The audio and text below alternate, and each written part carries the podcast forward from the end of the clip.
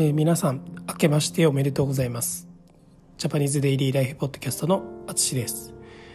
このポッドキャストは日本語を楽しく勉強している皆さんに向けたポッドキャストです、えー、僕の日常生活の話を聞くことで日本語のリスニングを良くしたり新しい言葉を知ってもらえたらいいなと思います。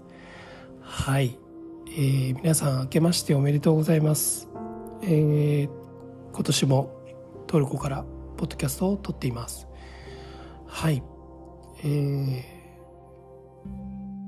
年年年年が明けましたねはい2024年が明けましたけどもはい皆さんはどう過ごしていますかどんな風に過ごしていますかはいこの2024年のね元旦から、まあ、日本では、ね、地震があったりあの2日昨日ですね。1月2日は飛行機事故があったりと。はい。ねすごく大変なあの年の始まりだなとはい。感じています。あのそうですね。まあ取ること時間が時差があるので6時間時差があるのでねこうちょっと温度感がずれるんですけどあのでも YouTube でニュースを見たりしながらあのねちょっとこううん心苦しいというかあの何かできないかなと思いながらはい見ています。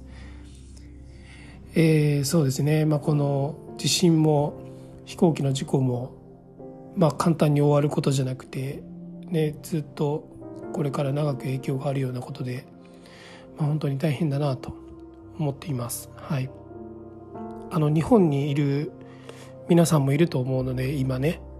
あの地震とか、えー、まあ、事故とかね、まあ、そんなにしょっちゅうあるわけじゃないんですけど是非ちょっと気をつけてください。はい、では本題ですね。はい。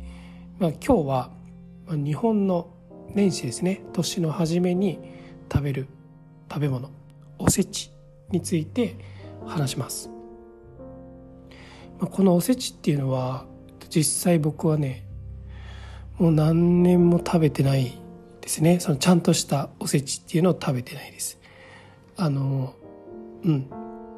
ちょっとだけあの一つの料理だけとかを食べたりはするんですけど、まあ、全部揃ってるようなあのおせちとかは、まあ、実家でね食べてたと思うんですけど、はい、もう最近は全然食べてないです。はい。この、でもね、あの、この一般的な家では、まあもちろんまだおせちを食べてる人もいると思うので、まあ、今日はそのおせちの話をします。はい。でこのおせち料理っていうのは、今年も家族が1年間、まあ、健康で幸せに暮らせますようにというような願いが込められた、まあ、縁起がいい縁起のいい料理ですね。はいまあ、いくつか料理があるんですけど、まあ、今日は4種類の料理を紹介します。はい、1つ目が黒豆ですね。はい、黒豆僕もあの大好きな黒豆ですけど、えー、これはねあの家族全員がまあ今年1年ですねえー、豆でこの豆でっていうのがまあこの黒豆とかかってるんですけど、まあ、豆っていうのはね何て言ったらいいかな。あの丁寧にとかまあそんな感じかな、うん、豆で元気であることを願う食べ物。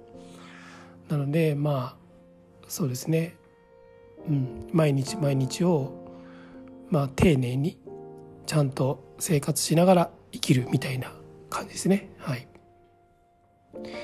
で次がエビですね。はい。エビ。でエビはあのまあ焼いたりあのするとね背中がこう丸くなりますよね。でその丸くなっているのが、まあ、人間でいうと、まあ、腰が曲がるような感じ、まあ、腰が曲がっているのは、まあ、年配の人が多いんですと思うんですけど、まあ、腰が曲がるような年まで、まあ、長生きできるようにというようなことを願う食べ物です。はい。で次が栗きんとんですね。栗きんとん。はい。でこれはあの、まあ、この「きんとん」という言葉が、まあ、お金という意味があります。はい。まあ普段はね使わないんですけどうん。でもこのお金という意味があるので、まあ、この栗きんとんという食べ物自体がこのまあ豊かさですね。こうリッチをこう願うような食べ物ですと。いうことですね。はい。で最後の食べ物が数の子ですね。数の子。はい。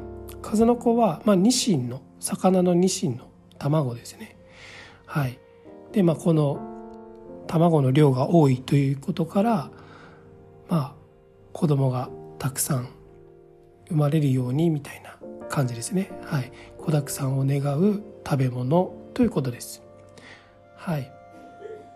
まあこんな感じでそれぞれのあの食べ物にいろんな意味があります。はい。まあ今こうやってあの話しているとまあこういうおせち僕自身も全然本当に食べてないなというような気がするので来年はね日本で食べれたらいいなと思います。はい、えー、皆さんの国ではこの年始ですね年の初めに何か特別な食べ物はありますか？はい。ないかな？どうなんでしょうね。ないところが多いかもしれないですね。はい、まあ、そんな話をぜひオンラインレッスンでしましょう。お待ちしています。はい。ということで今回も最後まで聞いていただきありがとうございます。ではまた。